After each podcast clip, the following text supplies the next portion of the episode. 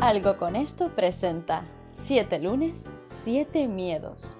Una píldora que hará que cada lunes obtengas herramientas en diferentes materias de la mano de un experto para hacer de tu semana la mejor del milenio. Tú decides. 7 lunes, 7 miedos. Un proyecto de Jack Viamonte.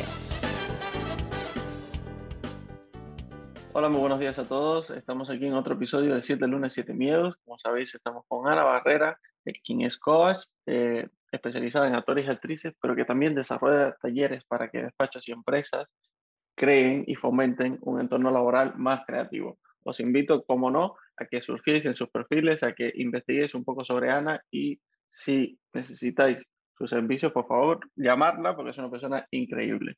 Eh, después de este espacio de publicidad gratuita y totalmente desde el corazón, eh, os recuerdo que estamos hablando en este 7 lunes, 7 miedos de los miedos que surgen cuando tenemos que enfrentarnos a otro idioma. Y cómo no, lo estamos haciendo en inglés.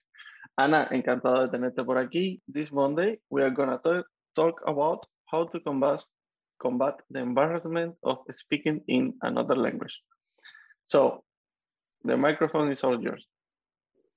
Okay, thank you, Jack. I'm really enjoying having this space to, to share with you and also with the people that are listening. And hopefully, it's helping them just to, I don't know, do something like this, right?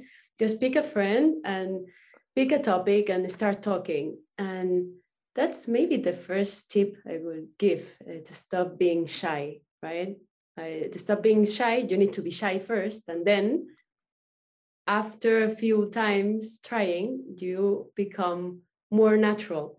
So I don't think you need to fight against shyness. You just need to bring it and you can share with the others. Okay, I'm shaking because this is not my own language. I wasn't born in Liverpool or in the States. I was born in Madrid, so that's absolutely normal.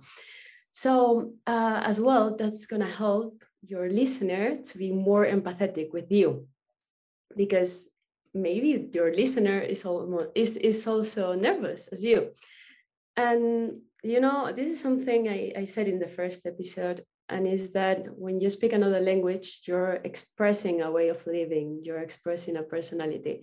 So, as you know, I work with actors and actresses, and that's something I, I learned from them. Uh, these artists are very shy jack really shy. So let's let's do something as they do. Just create your own personality. You can be a new character speaking the language. So as you're not jack anymore you can pick another name. You can be robert. Then you're not that shy. Like for example my english personality is alice. So now i'm alice and I, I just become less shy and it's like i'm acting. And you know instead of being shy, I can be even more empowered and and have more fun because nobody knows me as Alice. So I'm free to be whoever I, I can be. So uh, this is my tip. Just pick a, a, new personality, have fun, tell your listener maybe is this is not your main language, your native language. And yeah, and, and don't fight with with shyness. Just bring it. Oh my god what an amazing episode. I i, I really love it. And it was very surprising your your answer. And thank you very much for stay here with with us. Uh, see you next monday. Thank you jack. I'm looking forward for the next for the fourth episode. Thank you